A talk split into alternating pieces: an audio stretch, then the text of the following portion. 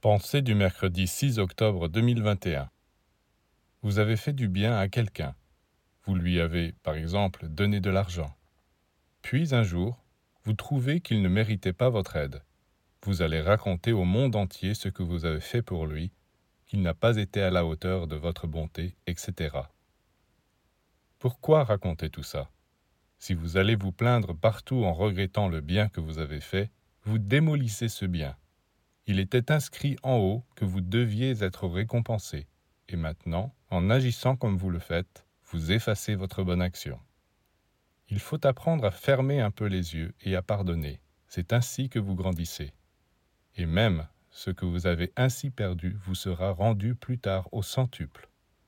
Quoi que l'on vous fasse, n'essayez pas de vous venger, mais attendez que le ciel se prononce en votre faveur, ce qui arrivera obligatoirement un jour ou l'autre.